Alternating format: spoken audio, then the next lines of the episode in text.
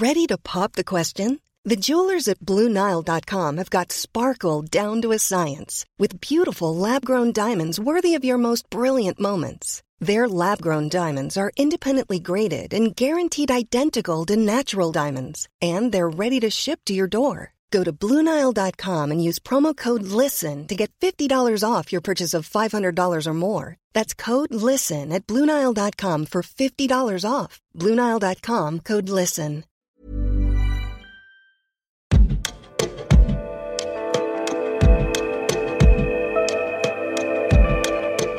On est au fond et on a le temps. On peut y rester une heure, deux heures, trois heures, quatre heures, cinq heures, dix heures.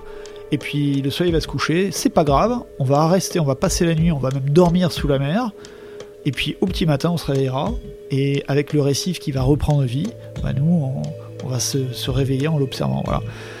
En tant que plongeur, en tant que curieux, ce qu'on a vu, ce qu'on a observé sous la mer, ça reste une expérience qui est unique. J'ai jamais connu l'équivalent. Après le grand froid, cap vers les eaux tropicales de Polynésie. Emmanuel Perrier-Bardou et Guilain Bardou nous ouvrent la porte de leur maison sous l'océan. Une capsule qui leur a permis d'observer pendant plusieurs jours d'affilée la vie sous-marine et de repousser les limites habituelles de la plongée. Dans cet observatoire des profondeurs, on respire de l'hélium pour ne pas avoir à remonter à la surface. Et entre deux rêves étranges de baleineaux, on voit le récif de corail se réveiller et s'endormir. Et c'est là un autre rêve bleu accompli par la mission Under the Pole. Mais concrètement, comment vit-on dans quelques mètres cubes à 30 mètres sous le niveau de la mer?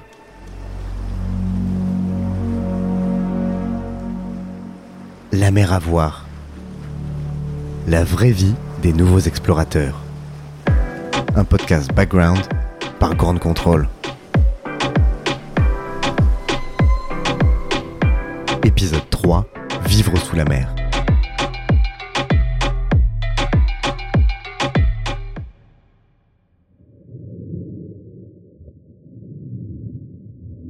Alors l'idée de la capsule, c'était de repousser en fait certaines limites qui, s'opposent aux plongeurs, principalement celle du temps, parce que on va plonger quelques minutes, quelques dizaines de minutes, au mieux quelques heures, et puis on va devoir remonter. Donc finalement, à chaque immersion, on perçoit euh, qu'un fragment de ce qui se passe dans l'océan.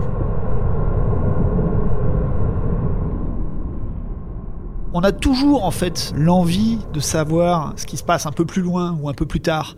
Je dis souvent que euh, quand on est plongeur, il n'y a pas, je pense, un seul plongeur dans le monde, il n'y a pas une seule immersion où avant de remonter, on va avoir un dernier regard vers les profondeurs, en se disant Ah, j'aurais bien aimé y aller, j'aurais bien aimé aller voir.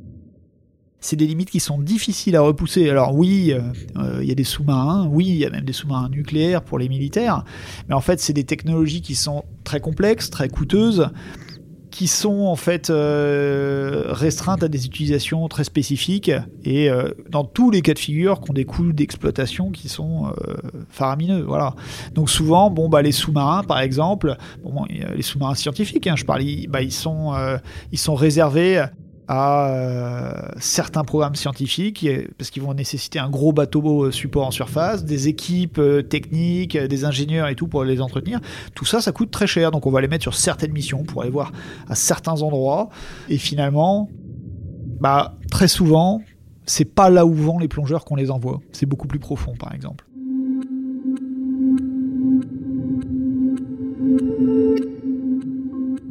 Alors on s'est dit euh, comment faire pour créer un outil qui soit adapté euh, aux plongeurs, à la science, euh, pour essayer de, capter le monde sous-marin, mais le monde sous-marin proche, celui des premières dizaines de mètres, en fait, les, côtes, les côtes de nos littoraux, pour essayer bah, de repousser cette limite du temps, essayer de vivre sous la mer pourquoi pas quelques jours, pour essayer de, percevoir ce milieu, en fait de, changer notre regard, de changer de point de vue. On a posé un cahier des charges, on s'est dit, bon, il faut que ce soit simple, il faut que ce soit ah, peu coûteux à construire, peu coûteux à exploiter, et puis euh, techniquement le plus simple possible. On va essayer de faire une espèce de temps de deux secondes des mers, on va essayer de, de faire quelque chose le plus low cost dans son concept possible. Voilà. Et puis il fallait que ça tienne dans un conteneur de 20 pieds, ça c'est les aspects logistiques, parce qu'un conteneur de 20 pieds, c'est un peu cette brique élémentaire, ce Lego qu'on peut envoyer partout dans le monde relativement facilement.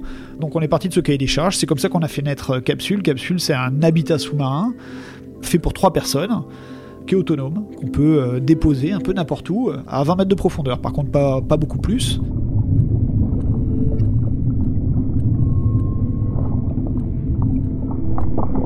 Peu plus compliqué à mettre en place qu'une tente de seconde quand même. Euh, oui, quand même, euh, on fait pas du, camping dans le sud de la France, on est dans la mer, dans le royaume des poissons, avec euh, les problématiques euh, de sécurité, les problématiques d'incendie, les problématiques de décompression.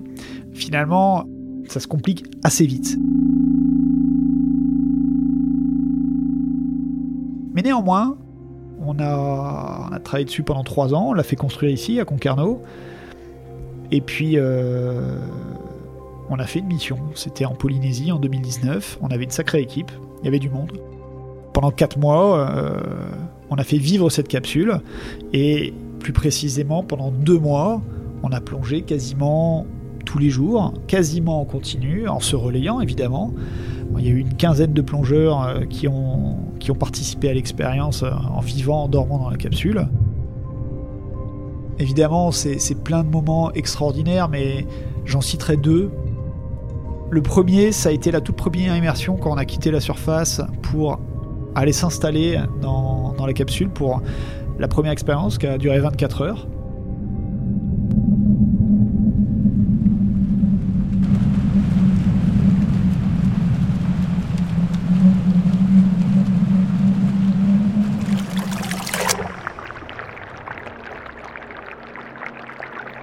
On savait pas si ça allait bien marcher. Il y avait encore une fois mille et une raisons euh, d'avoir des soucis. Mais euh, au moment où j'ai quitté la surface, où j'ai salué l'équipe euh, qui me regardait euh, dans le bateau, je me rappelle, c'est une sensation qui est extrêmement étrange parce que il y a une partie de nous qui nous dit Qu'est-ce que tu fais là? Qu'est-ce que tu fais, Guilin Tu descends au fond de la mer avec pour projet de ne pas remonter en surface. C'est totalement contre nature et ça va, c'est contre la nature humaine et c'est contre quelque part un peu notre, notre instinct de plongeur.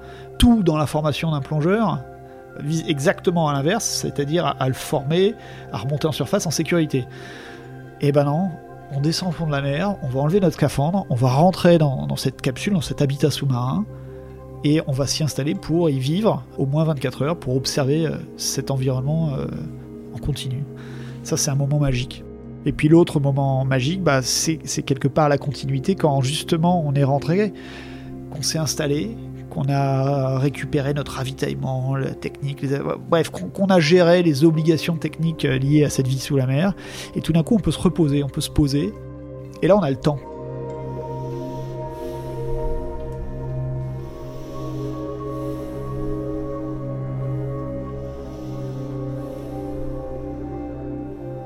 Et ça, c'est quelque chose qui n'arrive jamais pratiquement dans la vie d'un plongeur. On est au fond et on a le temps. On peut y rester une heure, deux heures, trois heures, quatre heures, cinq heures, dix heures. Et puis le soleil va se coucher, c'est pas grave, on va rester, on va passer la nuit, on va même dormir sous la mer. Et puis au petit matin, on se réveillera. Et avec le récif qui va reprendre vie, bah nous, on, va se, se, réveiller en l'observant. Voilà. En tant que plongeur, en tant que curieux, ce qu'on a vu, ce qu'on a observé sous la mer, ça reste une expérience qui est unique. J'ai jamais connu l'équivalent. En fait, on, on perçoit pas les choses de la même manière que quand on est euh, sous l'eau en plongée, euh, qu'on regarde cet océan à travers son masque. On a le temps et on est dans un observatoire confortable qui ne bouge pas. Confortable. Dis la vérité, c'est pas confortable du tout. non, mais c'est relatif, évidemment. Ça m'a choqué parce que c'est vraiment inconfortable. On est, on est dans un environnement qui est confortable en ce sens que. Euh, on n'a pas chaud, on n'a pas froid, on est bien, euh, on est assis, on est au sec. Et en fait, on peut regarder l'océan de l'intérieur euh, sans avoir ce stress du temps, sans avoir froid. On peut observer euh, le balai des poissons, leur va-et-vient, leur montée dans la colonne d'eau, leur reproduction, les chasses, et surtout certaines scènes se reproduire d'un jour à l'autre. Et, finalement, petit à petit, au fil des heures, au fil des jours, on va prendre des habitudes avec le récif. On va se rendre compte qu'il bouge un peu comme, euh, un géant regarderait euh, une, mégalopole euh, se lever, vivre, s'animer, se, coucher. Bah, c'est un petit peu pareil avec bah, tous ces poissons, toutes ces espèces qui interagissent, certains qui broudent, d'autres qui chassent. Tout ça a des horaires très spécifiques de la journée. Il y a un rythme en fait qui rythme la vie du récif. Et ça, tous autant qu'on est, on l'a perçu sous un regard qu'on n'avait jamais pu euh, expérimenter par le passé.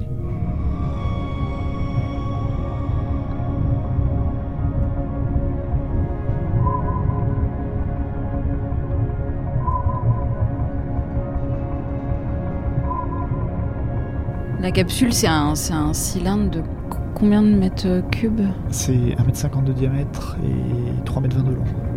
4,3 mètres cubes. 3,4 La technique, c'est J'ai plutôt dit moi. c'est lui l'ingénieur. c'est ce cylindre de 4,3 mètres cubes avec deux grands dômes de chaque côté qui nous permettent de voir quand même à, à 360 autour de la capsule. Donc ça c'est quand même quelque chose, c'est très ouvert et l'idée c'est vraiment de pouvoir être à l'intérieur tout en observant euh, partout autour ce qui se passe autour de nous euh, sous la mer. Donc c'est un peu nous qui sommes dans l'aquarium. Moi, la capsule, évidemment, je trouvais ça très excitant d'aller dedans. Euh, ça rejoignait beaucoup de mes rêves d'enfance de, Cousteau. Mais euh, voilà, quand même, plus ça se rapprochait, plus. En fait, j'avais l'appréhension, je pense, comme euh, pas mal d'entre nous, de la nuit dans la capsule. Et derrière la nuit dans la capsule, en fait, de la possibilité d'une évacuation de la capsule en pleine nuit, parce qu'on dort quand même avec notre masque au poignet et une petite bouteille au cas où d'un coup euh, il faille partir en catastrophe de cette capsule et euh, appliquer toute la procédure d'urgence. J'ai quand même nourri un peu cette angoisse à l'idée euh, de, partir dedans. Et puis quelques jours avant de partir, je me suis dit mais en fait j'avais 6 ans là, j'étais j'étais à 3 et je regardais les documentaires de Cousteau et je me disais que comment j'allais bien pouvoir faire ça et là en fait j'accède à ce rêve d'enfant. Il est devant moi, il est à ma portée. euh, on a construit notre habitat sous-marin et je peux partir vivre dedans, quoi. Et en fait, de raccrocher avec l'enfant que j'étais, ça m'a permis de passer euh, outre cette angoisse. Et c'est important ça aussi, c'est que la, peur, en fait, dans tous les projets qu'on fait, elle est, présente. On peut pas euh, euh, éradiquer la peur, mais la peur, c'est différent de la panique. Et moi, je pense qu'elle est importante parce que c'est un thermomètre aussi de euh, comment on se situe par rapport au risque. Donc moi, j'ai- vraiment appris avec les années à m'en saisir et à, l'utiliser. Et aussi à voir comment Guilain de son côté l'apercevait parce que je trouve qu'on a des indicateurs différents et qu'encore une fois ça se, ça se rejoint assez bien. Et la nuit avant de partir dans la capsule, là dans notre lit, j'ai dit à Guilain, euh, je flippe quand même là d'y aller.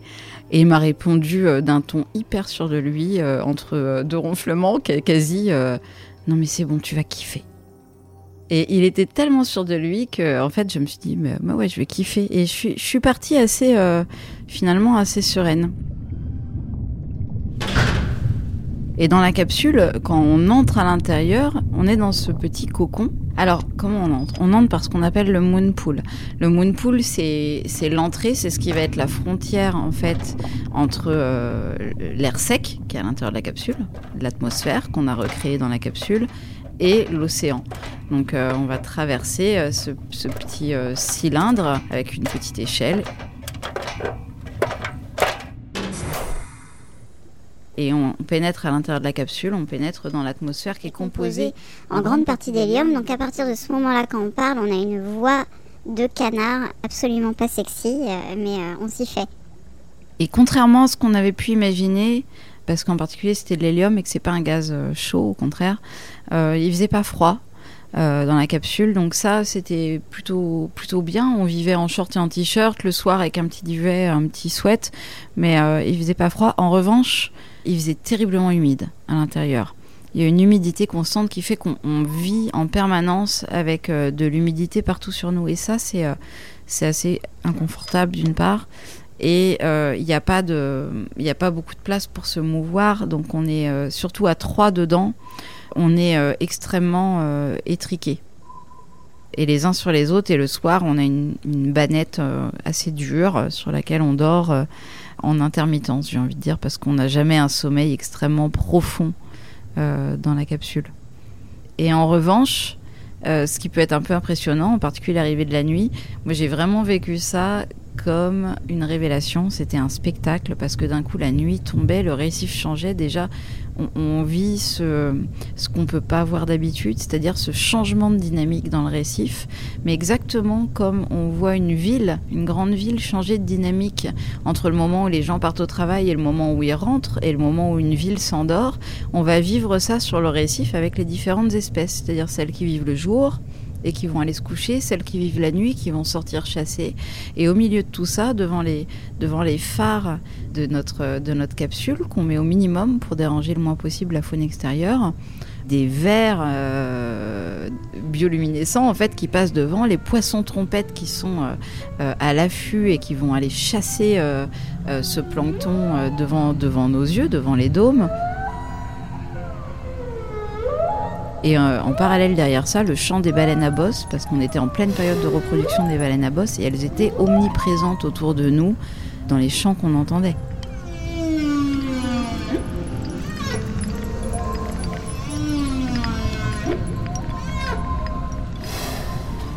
Vivre dans un univers où les sons sont différents, où la couleur est différente, où notre voix est différente.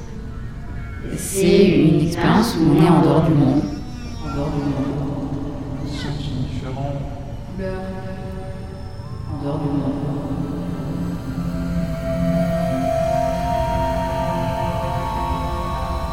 Et je pense que c'est la seule fois de ma vie, et je pense qu'on a tous vécu un peu ça, où on a l'impression d'être euh, entre parenthèses du monde pendant ces trois jours et ces trois nuits, où on est dans une autre dimension qui ne nous appartient pas, où on est un peu en sursis, mais en même temps avec suffisamment euh, de choses pour nous contenter, c'est-à-dire euh, être au sec, manger, boire, se reposer, pour profiter d'un coup à volonté de ce jardin qui devient le récif corallien de la pente externe de Moréa, ce qui est absolument exceptionnel, et, et regarder sans limite de temps tout ce monde évoluer sous nos yeux.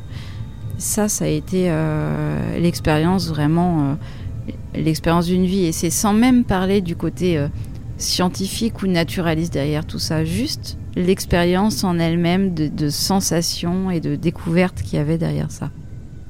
Après, il faut accepter de faire pipi par le moonpool euh, en se touchant euh, les épaules les uns les autres, de sortir pour la grosse commission à l'extérieur de la capsule en plongée en espérant que les autres ne regardent pas. Il y a tout un côté où il y a, par contre là, on est à l'extrême du euh, zéro intimité, zéro confort, à proprement dit, zéro tranquillité. Quoi. On est vraiment, euh, ouais, on est vraiment dans un huis clos. Et on espérait de manière assez romantique de, vivre peut-être euh, ce moment-là tous les deux dans la capsule, ce qui aurait été vraiment sympa. Mais en fait, devant quand même les, les, potentiels risques encourus, Tom avait 3 ans et Robin avait 7 ans, et en fait, on s'est pas senti d'y aller tous les deux et de, les, et les laisser à terre et de vivre ça ensemble. Donc en fait, on a fait que se relayer à chaque fois. C'était, euh, c'était assez marrant parce que du coup, c'était beaucoup moins romantique. Mais les, les, souvenirs, en tout cas, que je partage avec les deux personnes avec qui je l'ai vécu, je sais que c'est vraiment quelque chose qui nous appartient et c'est des souvenirs d'une vie, quoi. Sous la mer, je ne sais pas, mais dans la capsule, on dort pas bien, non? Moi, personnellement, je me, je me rappelle euh, ne pas forcément bien dormir, par intermittence, et puis euh, avoir mal au dos aussi. ça, c'est un des points sur lesquels on travaillera pour la prochaine expérience.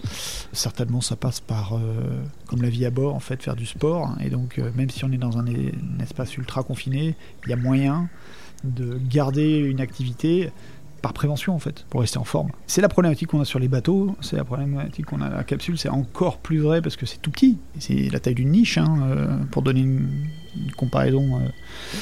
Non mais c'est minuscule, c'est-à-dire qu'on a à peine la place de se tenir debout, on est courbé, on est toujours assis ou allongé, et on bouge pas. Par contre on, on regarde, on observe, on contemple.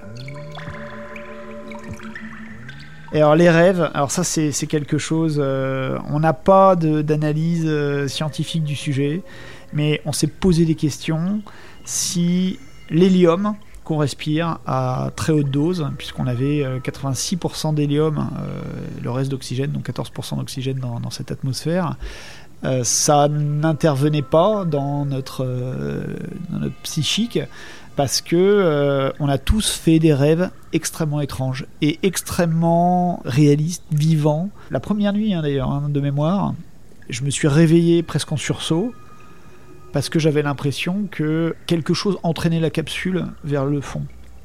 Et en fait, je me suis rendu compte que euh, ce quelque chose, en fait, c'était un baleineau qui se frottait à la capsule et qui l'a poussé vers le fond. Et j'étais à fond dedans. Hein. Euh, je, croyais vraiment qu'on avait un baleineau en train. Et en fait, au moment où je me rends compte qu'on part vers le fond, il y a le baleineau qui fait demi-tour et qui remonte euh, vers sa mère qui était un petit peu plus loin, qui le dispute en lui disant c'est pas bien de pousser la capsule vers le fond. Et en fait, dans mon rêve, je me rendais compte que ce baleineau se frottait à la capsule comme s'il se frottait au ventre de sa mère. C'est mon rêve de la première nuit où je me réveille en sursaut parce que panique, euh, on est entraîné vers le fond. Et en fait, c'est bizarre comme rêve, évidemment. Euh, c'est évidemment imprégné de l'environnement dans lequel on est, des angoisses qu'on peut avoir, justement, cette peur de partir vers le fond, cette peur quelque part des grands animaux marins, des monstres marins euh, qu'on imagine, un peu cette angoisse liée au fait de dormir sous la mer, oui, un peu tout ça qui, ressort. Ça, c'est pour mon rêve perso, mais alors, euh, tout le monde a eu des rêves. Et en fait, quand on revenait de la capsule, euh, après la nuit, qu'on se racontait comment on avait dormi, comment on avait rêvé, etc., et on se racontait et on notait dans un carnet, et, au fil du temps, en fait, on s'est rendu compte qu'on faisait tous des rêves étranges. Et alors, il y a une grande étude scientifique à mener sur l'influence de l'hélium sur euh, les rêves de l'humanité.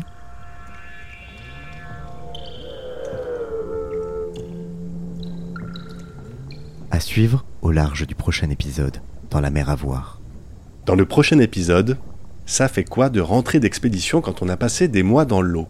Et comment mettre à profit ce temps de pause pour faire avancer la science et préparer un nouveau départ?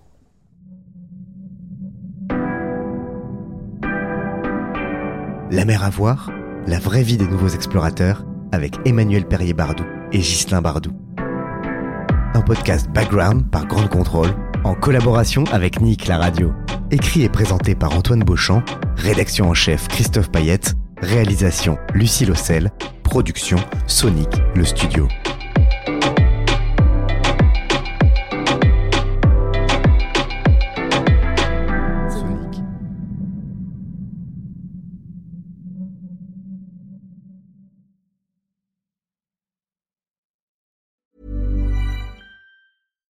When you make decisions for your company, you look for the no-brainers. And if you have a lot of mailing to do, stamps.com is the ultimate no-brainer. It streamlines your processes to make your business more efficient, which makes you less busy.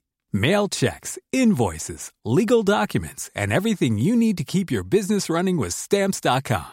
Seamlessly connect with every major marketplace and shopping cart Schedule package pickups and see your cheapest and fastest shipping options from different carriers with rates up to 89% off USPS and UPS rates. And with the stamps.com mobile app, you can take care of mailing and shipping wherever you are. Make the same no-brainer decision as over 1 million other businesses with stamps.com. Sign up with code program for a 4-week trial plus free postage and a free digital scale. No long-term commitments or contracts. That's stamps.com. Code program.